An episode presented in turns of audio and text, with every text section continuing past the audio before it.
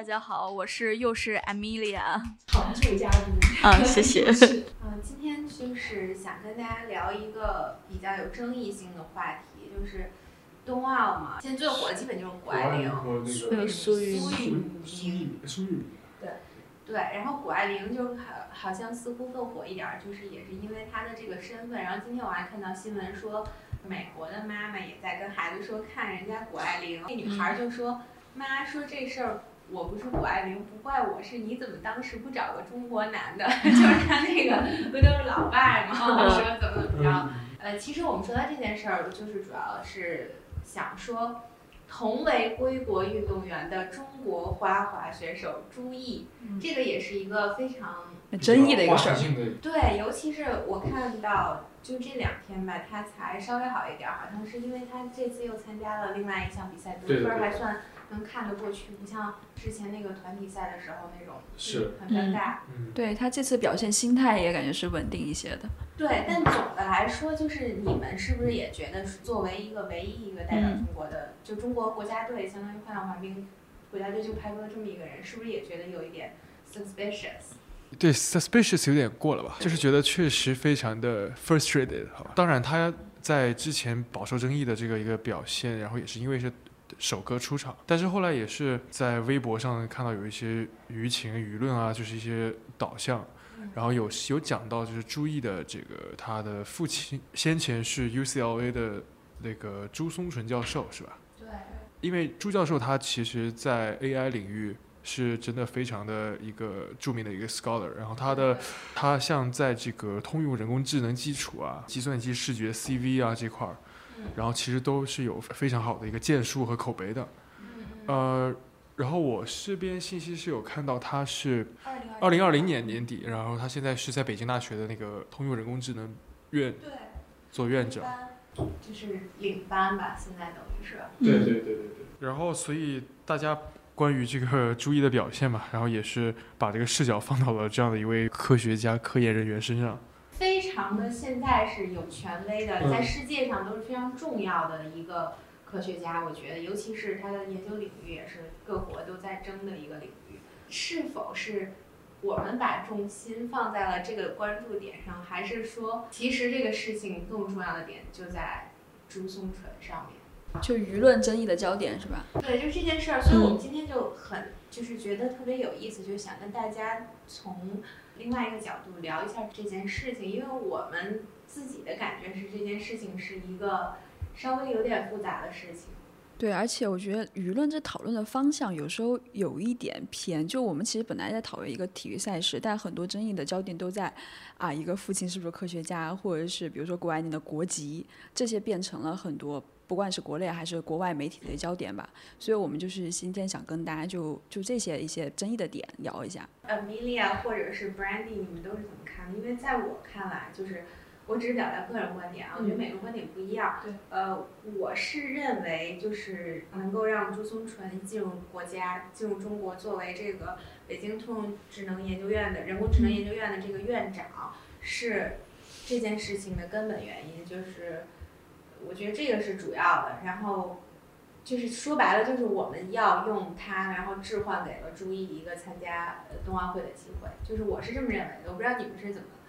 看这个事情。因为有看到说，关于这次我们的国家这个女子花滑这样一个名额，原本是叫陈红一，是吧？这样一位选手，她是应该，呃，他是得到了这样的一张入场券。最后，呃，也是陈红一在去年发了，就是突然就发了一个微博说，尽管没法参加到奥运赛场上，然后也是不知道是什么原因，后来就派了朱毅参加，然后确实，呃，也存在跟跟你有一样的一个猜测吧。但至于说朱教授这边的话，我是先前有了解，就是说朱教授确实是非常顶级的一个，不管是这个计算机视觉，还是说是人工智能领域的，确实是一个很顶级的学者。然后他在这个像这个国际的顶级期刊啊，或者说是一些文献上，已经大概有发表了三百多篇，以他为首作者的这样的一个，然后主要围绕或集中的四个领域，就是说，一个是视觉的统计建模与计算理论，然后另外一个是呃如何实现这个图像与场景的这样的一个呃解译计算框架，然后以及就是我们所说大家一直在探索在追求的这样一个通用人工智能的这样一个实现的路径这这方面的研究。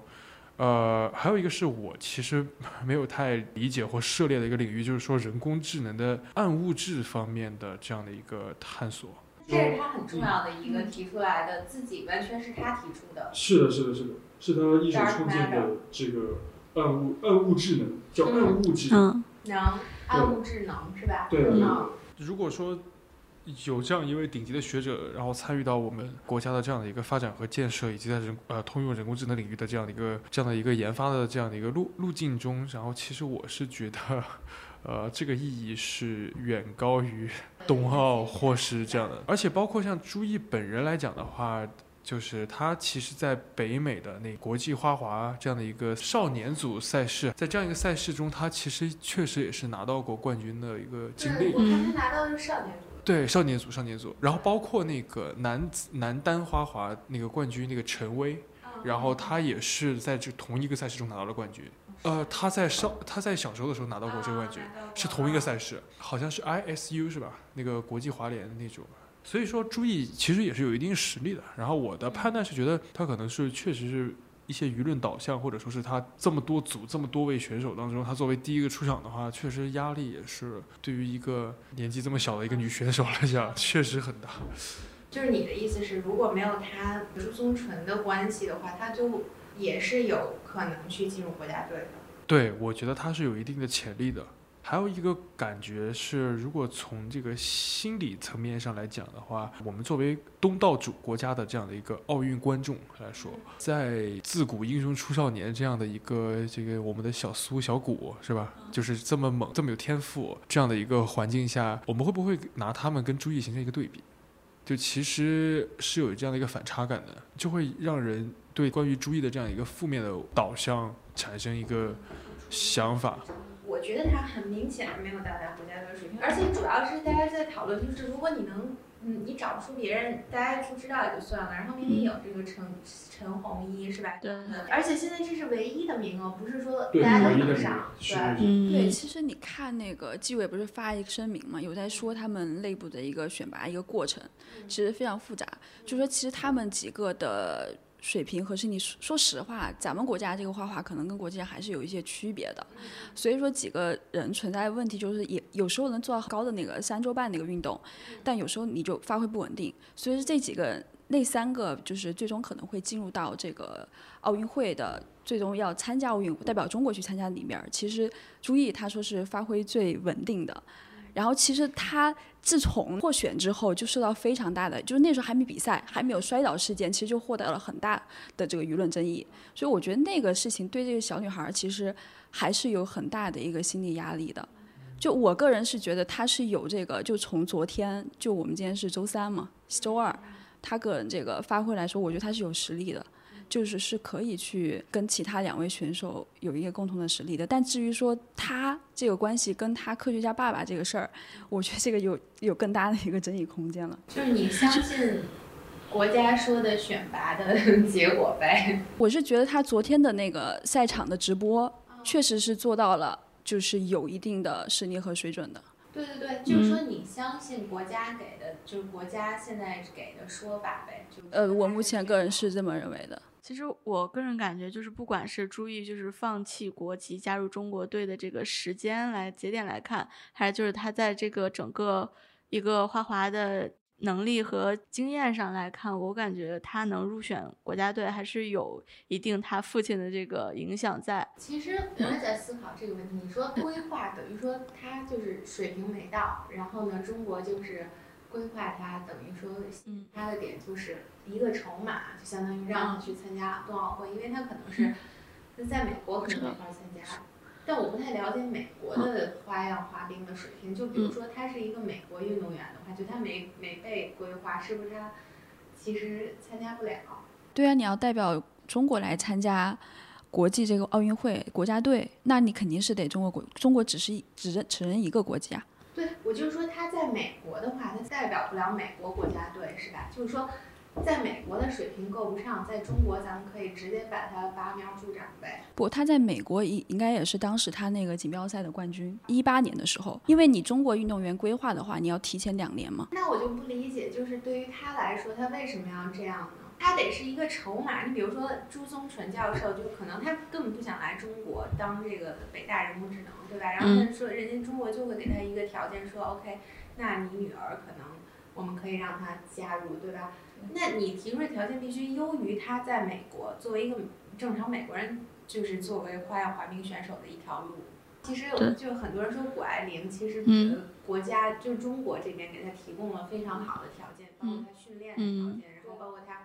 在美国达不到的一些条件，我觉得对他来说是非常那种最重要的那个作为一个运动员最 care 的事情。我觉得在花滑界的话，美国还是一个花滑的一个大国。所以，如果说他是保留美国国籍，我觉得他可能，尤其是今年，可能未来的比较重大的赛事，对他来说竞争压力应该远比在中国要大的很多。因为中国的花滑的选手，可能首先就是说，在冰雪赛事上，中国是稍微有一些劣势。这也就为什么这届冬奥会有这么多的这种规划的运动员加入，就是为中国去引进一些国外的这种有生力量。然后还有就是说，确实中国现在的这个不管是资源，尤其是在疫后的这种表现来看，不管是政治上或者说这种社会的这种管理上，都要比。就欧洲国家、欧美国家表现的要好，尤其是疫情的话，对这种滑滑选手的这个训练的影响很大。像我们国家就今年参赛的双人滑的选手，他们说就是在这个疫情期间，他们和教练基本是远程的去训练，只有他们两个人就是没有办法去进行这种场地的训练。那可能他们看重的就是说中国这种管理下，在训练方面有更多的这种保证。我觉得这也是他们选择来到中国参加这种奥运会准备的一个原因。而且就这个参加奥运的这个资格，就是一张入场券来讲的话，我觉得可能很多欧美国家他们对于这个运动员的要求，其实可能真的就只是说他是一个爱好发展成专业训练，或者说是他是大学啊。或者说是一些青年社团的这种专业运动员，但是呢，我们国家一如既往的惯例就是说，像体操啊，就是花滑这种，其实实话上讲是存在年龄的往大报的这样的一个一个现象，所以说他们都是。真的是从小就选择了这条路，奥运冠军或者说是奥运的一个资格，对于他们来讲真的是机不可失，真的是光宗耀祖的一个事情。甚至包括像我们那个速滑运动员范可新，对吧？对，他滑的时候，村里镇上全家人，然后带着那个政府领导一起坐在那儿看。我觉得这个现象其实。这里面也存在一个疑问，就是说朱教授真的会觉得给孩子这样一个奥奥运参赛的资格，或者说是这样的一个比赛亮相的机会，然后真的有那么重要吗？你的意思其实是朱教授应该是可能他觉得只是给女儿一个更特别的一个经历，因为奥运会毕竟也还是四年一届，然后也是一个国际性的赛事。如果说他的女儿能有这样的一个经历，如果说他爸爸也是一个在美国待了很多年的人，包括他女儿是一个纯的，在那天我我今天看那个中纪委好像还采访。注意，就是中纪委的网站去去采访，就是他还讲说他中文怎么样，其实他中文就也一般，他还是一个纯一个在美国长大的。以我对美国人的了解，美国人虽然，比如说他爸是个教授或者怎么样，美国人还是非常重视成为 celebrity 这件事情，就是美国人非常追求 to be celebrated，就是我觉得国内的人可能不觉得美国人有这个特点，但其实美国人。在很大程度上，比中国人还热衷于成名和就是 fame and money 的追求非常强。我我没说这样不好啊，我没说我我没觉得说追求名利不好，但是我觉得像谷还有他，我我觉得对于他们来说，能够成为一个名人是非常的有吸引力的。对对啊，还有家庭。就是美国的妈妈的那种样子，我也 我也能想象。应该那种思维应该也是美式的思维，但其实你反过来说，朱毅的培养模式，他爸从小其实是国内长大的，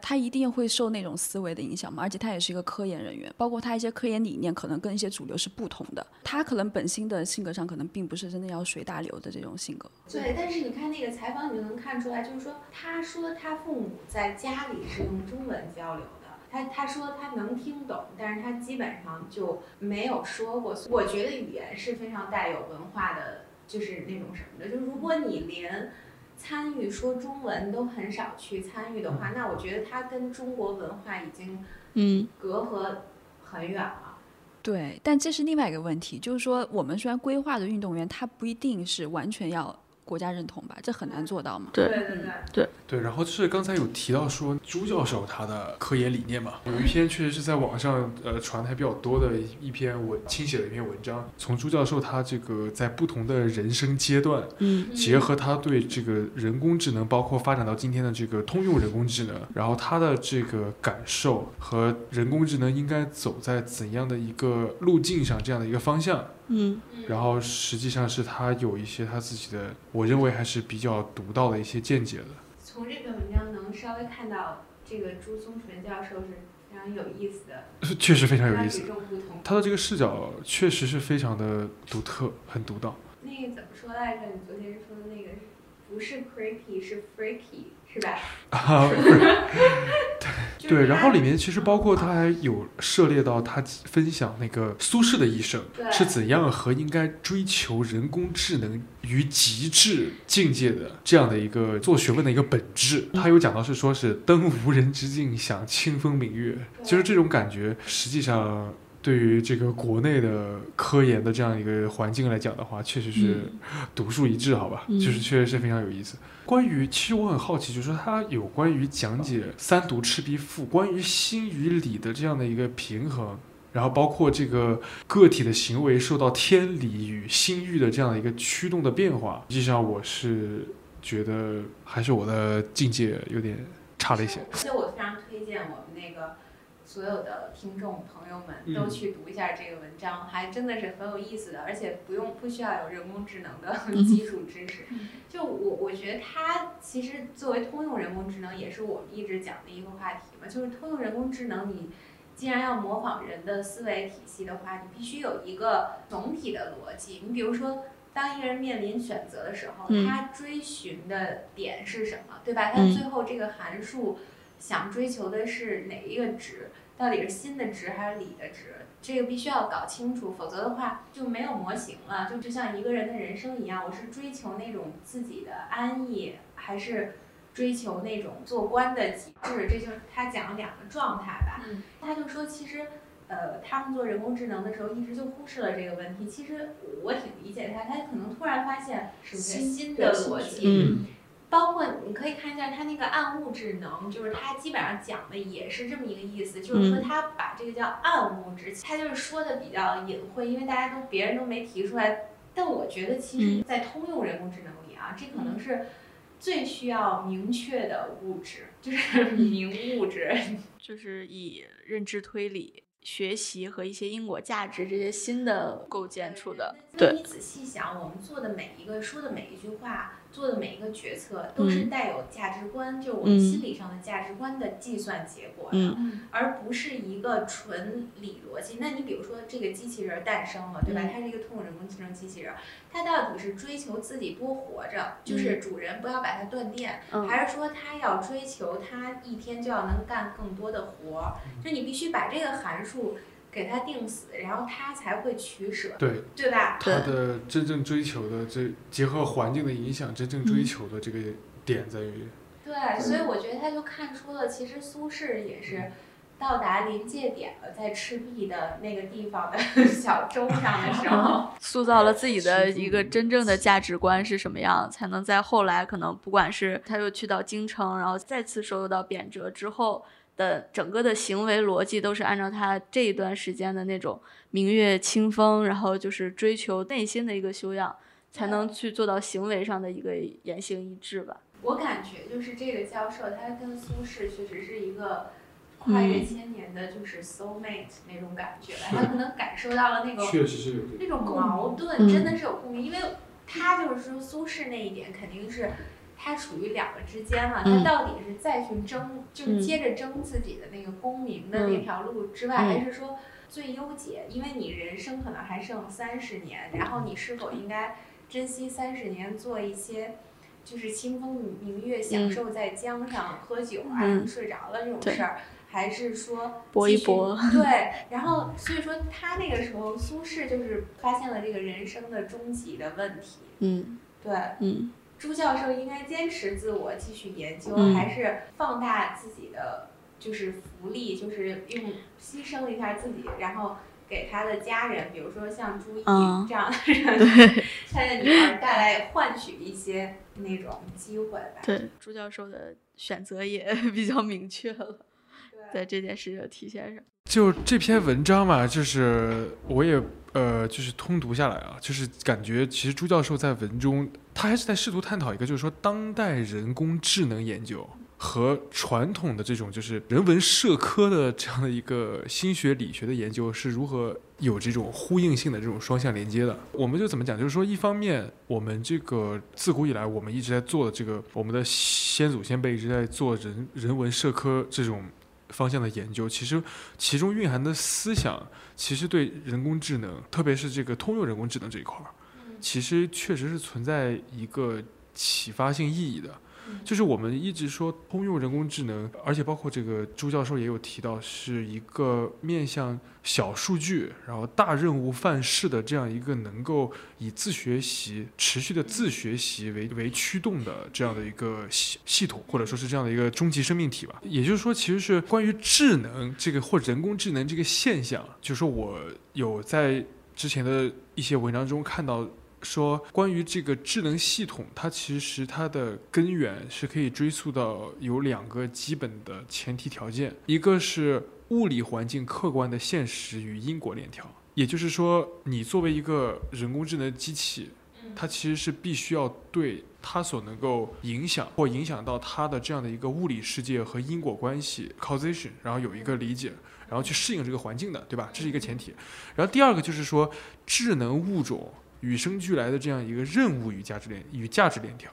然后也就是说，任务就是代表了价值观、决策函数，然后这些价值函数到底是如何去对这样的一个智能体产生一个指令，或者说是它最终要实现的每一层满足感是怎样去达成的？呃，其实很多价值函数我们在人体，就是包括人类的这样的一个演变进化中就已经形成了，包括像人脑中发现的这些呃奖惩。机制啊，像这个多巴胺、血清素啊，像这些什么去甲腺上腺素这种东西，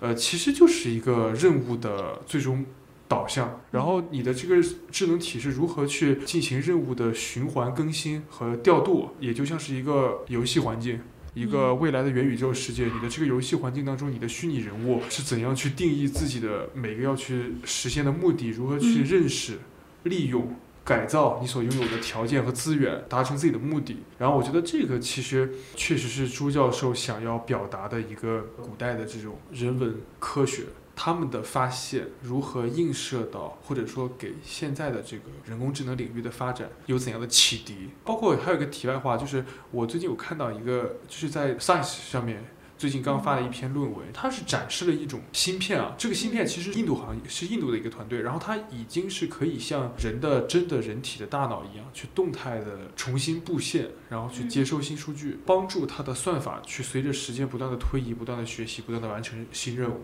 然后这个也是比较新的一篇文章里面有提到的。所以说，其实我当时以为朱教授他的理论是希望能赋予人工智能人的感情或者智慧，但是从现在理解来说，它更想是找到一种类似我们人脑之类的那种调节机制，去让它更好的完成工作。这还是两条不一样的线。其实倒也不冲突，因为像人类这样的机制的智能体，或者说可以说是这个赛道上大家追求的终局吧。嗯，这样会是真正的。实现一个我们所谓通过小样本数据，然后低耗能、强泛化、强抽象 这样的一个特征的这样的一个人工智能，这个确实是一个最理想的一个状态。就像你做以前的什么高考物理题，就是假设不存在摩擦力，不存在对这些情况下，对，这是一个最理想的状态。刚才就是 Amelia 提那个点。呃，也不是特别的冲突，也算是朱教授的一个愿景吧。嗯对，对我看完这个文章的感觉就是，他其实并没有特别聚焦在一些具体的问题上，而是说想去找一个新的阶段这种大一统这种研究的理论。就他当时那篇文章里面，他其实是从哲学的角度嘛，就进行分析。他觉得说是，比如说一九九零到二零二零年，遵循这种礼仪，就是以中国哲学来说是礼，就是朱熹说的格物致知，就是你要从数据里面发现一些规律，然后就导致了我们在二零一零年以后有很多这种大数据、大模型来去推动这个人工智能发展。但在这个东西呢，其实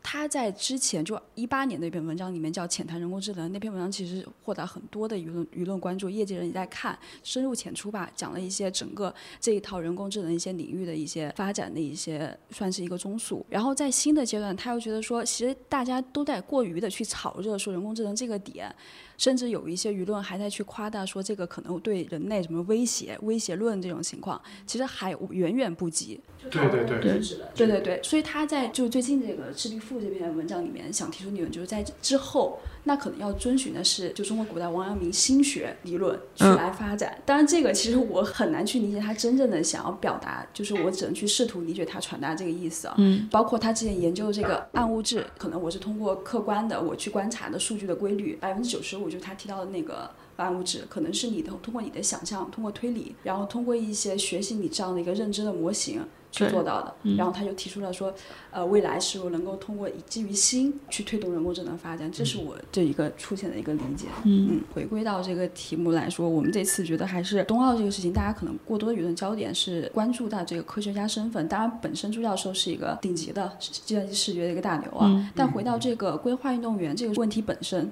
我觉得更多大家的争议还是有一些炒作的成分，就是把很多公东西就归结在这种。国家呀、民族呀、爱国呀这种焦点上，包括外媒对于谷爱凌也是一个完全截然相反的一个嗯。舆论态度嘛。对。我们这边大赞哦，天才少女非常棒，但其实我觉得舆论也是挺危险的，这么去报。嗯。但外外媒呢，就是说，哎，我你通过我美国这样体系去训练、去培养你，嗯。那对你现在反而就是归国了之后，不给美国这种国家去做出一些这种嗯。领域上的贡献，然后也是一片就是负面的一个舆论的态度，嗯对吧？对。听说还有这个民间还是什么提出 proposal 说，呃，永久的取消谷爱凌还有她嗯母亲的签证。对对对，我觉得其实还是太片面了。对于一个就是运动员，他如此黄金而短暂的，可能就是十年嘛，这样的一个期限来讲，我觉得国籍只是一方面的考虑，最重要的还是说他能够获取足够的资源，然后有更好的一个环境，然后去训练。然后能够跟更专业的前辈啊，能够受到他们的指点，然后这个是他们真正看重的一些真正的看重的一些之所以这么做的目的。对我觉得运动员也是，就是没有必要非要有什么爱国人士，就是我们老上升的社会价值，也许我作为运动员，我最先想实现的也许是个人价值呢。所以运动员也有自己的心和理。是是，对啊，运动员最终他的价值需求你要搞清楚，他是想得一个金牌，doesn't matter 是哪个国籍情况下的，所以说他的算法就是最终得金牌，然后他找一个最优路径，然后他的爱国人设爱不爱国根本就没有在他这一整套对。系统里面。他也许以后会升华，对但是优先就是优先级没有那么的高，就大家不要把这个道德审判的这种一个 价值带入的太重。我们就看一下那个规划的这个定义嘛，就是他他是说是规划及某个人在出生国以外自愿。主动取得其他国家的国籍，其实，在国际体育赛事中，就是国籍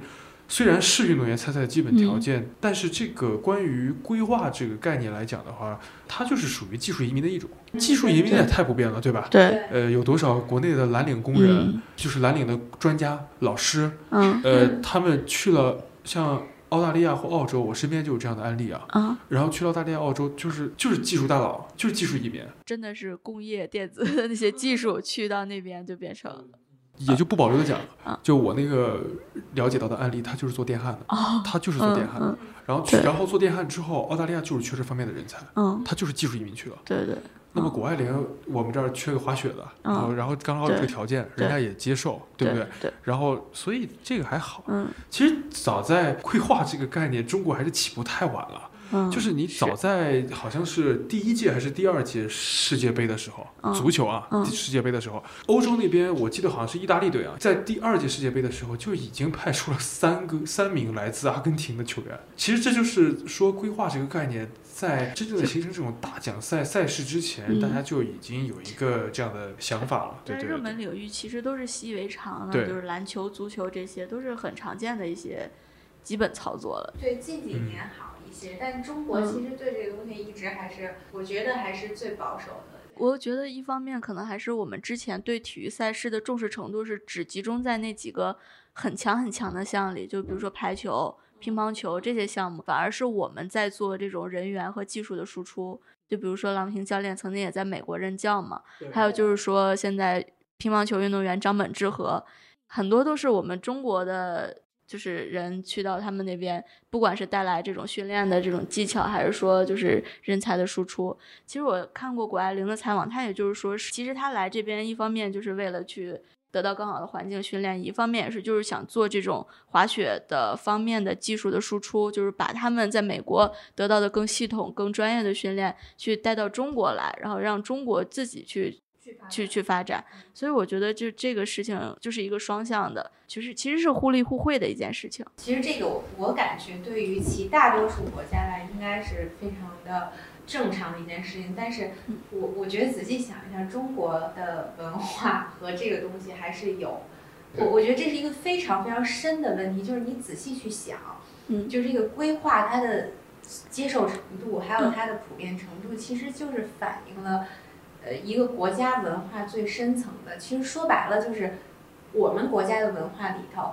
一直回避把钱和呃利益作为最高至上的一个结果的。我们一直，我不管是不是很多人心里其实是这样的啊，但是我们的主流文化上一直回避承认这样的一个事实。对，我觉得这就造成。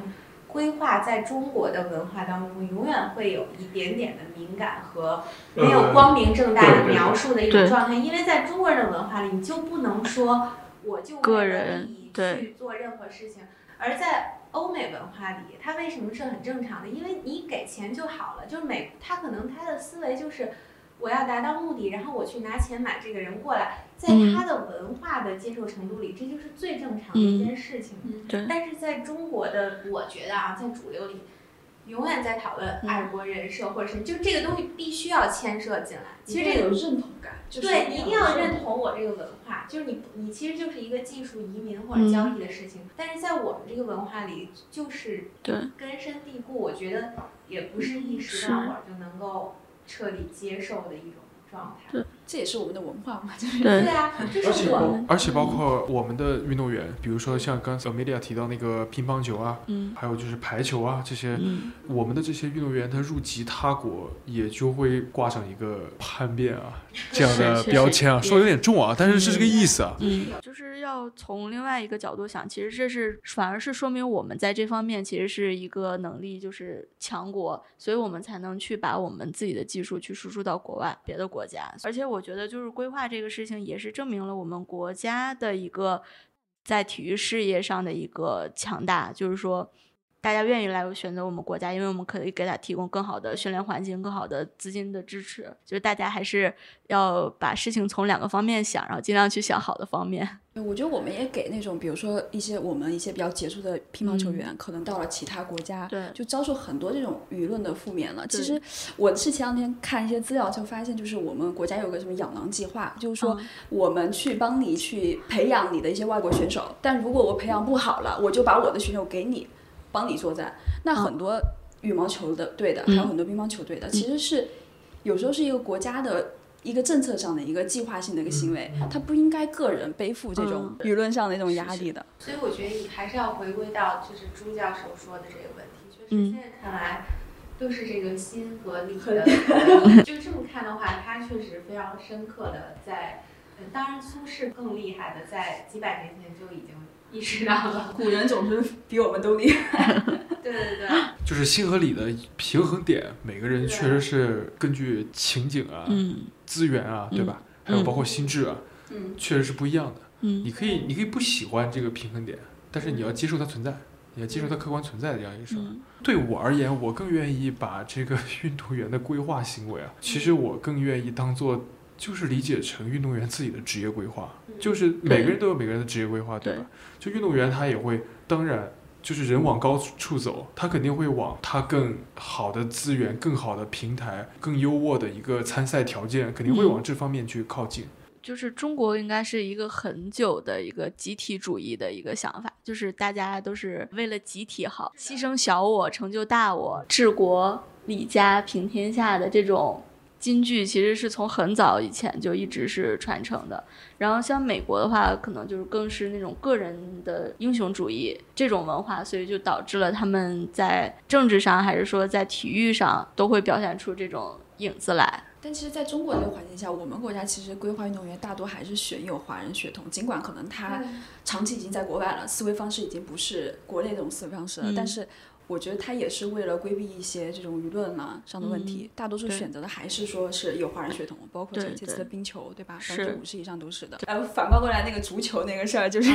大家一直都在吐槽嘛，说啊那些都是国外的人没有华人血统，所以说不会有这样凝聚力。嗯但是也确实会出现一个问题，如果你大多数都是规划的球员，嗯，比如说国家队，你十一个国家的人的球员都有，那就是他就太没有那种你说的是那个咱们的冰球队是吧？冰球应该是华人血统很大，就百分之五十以上都是华人血统的，但都是规划。那如果太过度规划呢？足球里好像确实很多就是非洲或者欧洲的面孔是特别多的，确实你看的时候会有点奇怪，就是呃，马布里就是他入籍了吗？他他他是入籍的，入籍了吗他是规划。他当年在北京金羽队打球的时候，他那个时候是只是以外援的形式，他是签合约，但是没有入籍。但后来他就属于北京队夺冠的这个元老班子了嘛。嗯然后包括他也是呃司职这个后卫，然后就是怎么讲，就是组织进攻或者说防守的视野很好。俱乐部就打算给他当成那个主教练。然后当主教练的话，好像现在他确实已经入籍了。但他在国内就是舆论非常好，他平时发什么微博，看到什么听组织安排啊 之类的。对对对，所以我递我的意思就是，对对对其实仔细想，我们我们的这种文化吧，其实有一点点矛盾，就是他要求你，比如说马布里这么一个美国人吧，应该是，然后非常热爱中国文化，就是表达出那种，就是他不仅要为中国，呃，他不仅要就是成为一个技术移民的人，他还要从我们媒体的角度，需要他有一个爱国人设。但是，就我只是随便说一下，我觉得反过来，如果另外一个国家也这么要求的话，如果比如说一个中国人，嗯。他去被韩国规划然后在韩国人也这样，需要这个中国人老是就是表示出对。大韩民国的这个喜爱，嗯各种泡菜喜欢，今天吃泡菜馅儿饺子，明天要怎么样？我我觉得在中国会非常非常的会会变成一个非常不好的形象，对。对。吧？对。我我觉得这件事情是非常矛盾的，因为我是一直觉得一个人嗯他的认同感嗯就是、是你从出生开始的每一秒钟的经历加和的一个结果，不是说呃某一瞬间的扭转或者嗯是钱或者怎么样的结果。我觉得这个东西是没有办法去这个东西就是一种暗物质，是吗？我觉得一个人你你怎么能强扭他的一个认对哪个文化的认同感呢？对吧？我觉得从马布里来说，就是发自内心的开始喜欢上中国的一些，可能是从食物开始，或者是怎么开始喜欢上中国的这些文化，所以他才会这种发自内心的去认同，深入到甚至他的言行可能已经深入到我们的这些日常的怎么说行为当中来了。对，嗯就是我的意思是说，如果比如说作为美国人的话，我看到马布里的就是这种行为，其实我嗯是觉得挺不可思议的，因为。而且我也并不相信，就是比如说我是在美国生活了三十年的一个人，嗯就是你再喜欢一个外国文化，嗯你你只是去了那儿几年的时间，嗯我我我觉得这是一不太可能的事情，就是你为什么要认同？比如说你我我、嗯我就变成一个极端的认同某个另外一个国家的，就是你明白那种感觉，就是它是不可能的。我我觉得他可以做出来这种样子，但是也嗯只是那谁会不喜欢？谁会不真心的热爱自己生在或者说生养，就是从小长大那个文化更多呢？谁会真的说到了中国五年之后就彻底的爱上了中国文化和中国的一切，然后甚至在跟自己的就是那个本身的那个国家有矛盾的时候，甚至都觉得是中国的，是不是这个 太不可思议？我觉得。也不知道外媒是怎么看马布里的。对，所以说外媒怎么看，我觉得是非常有意思的点。因为在中国看这个问题，你就可能习以为常了。其实我觉得是很夸张的。那你比如说一个中国人就这么去高调的到美国去了，会中国媒体早就会就简直觉得这个人就是头脑已经被 PUA 了。不好意思，我更正一下，就是 就是马布里没拿到中国国籍。哦，对，马布里他是第一位拿到相当于中国的绿卡，他是体坛历史上第一位拿到中国绿卡的外援，就相当于是一个外国人永久居留，就可以，呃，对，永久居留的这样一个。中国国籍确实很难拿，对，所以说中国国籍也不是说你想拿就能拿到。是是，他们都是有双国籍，然后放弃了美国国籍，所以才是拿到算是规划的。所以说马布里还应该是美国籍。我想知道，中国只承认一个国籍，但美国不是只承认一个国籍。美国可以。对，所以他没有放弃他的美国国籍。所以马布里就是在中国打工的 美国人，还是对对对。那但是对谷爱凌来说，她应该就是呃，谷爱凌是中国人了，对对对，已经是中国籍了。嗯。朱毅也是。嗯。哎，咱们现在的规划球员，就是说你必须是中国籍才可以。呃，我们现在的规划球员应该就是国足的那三位吧？他们是拖家带口，都是中国籍了。巴西的那三位嘛？因为我不确定，就是谷爱凌是确认已经变成中国籍了吗？嗯，是呀，是的，是的呀。在几两年前，美国的国籍呢？放弃了，对，就放弃了。对他要提前两年嘛？你的。就是入籍之后，你再参加比赛。我很奇怪的一个点是，你比如说中国不接受双重国籍，然后但美国是接受双重国籍的，对吧？就是美国人是承认你有美国国籍，也也承认你的中国国籍。嗯。所以我相信，就是一个国，咱们就世界是有组织，是有人安排这些事情，大家都尽量的去做。但是我就是觉得涉及到有些敏感的人物的时候，国家有权利完全就有自由。不这么去或者不说，对啊，他是很，他是没有一个，他没这个义务，对他没有这个强的这个限制的，所以我就觉得谷爱凌的这个是有点奇怪，存在打擦边球的可能性。我觉得存在，包括朱毅，因为我不太相信他们会放弃美国美国国籍，我觉得是不合常理的，真的，就是他换成美国绿卡，难道？他他一定是在美国继续生活的人啊，对吧？其实我觉得就是刚才呃 Brandy 说的那个，他在美国的时候，美国人是承认他中国国籍的，嗯，也承认他美国国籍。然后到中国这儿呢，他就是中国国籍，中国就不承认他的美国国籍。然后呢，中国呢主观的就是不承认。啊，我就不承认，我就不承认你在我这儿，我就不承认你这个，因为你有中国国籍，我是一个不承认双重国籍的国家，所以你要犯了事儿，你倒是说我是，如果我代表美国或者怎么怎么着，那就是你的问题了。对，然后你你你要遵守我这儿的法律，如果你不遵守我这儿的法律，我肯定会按照我的法律去要求你。这个也太危险了。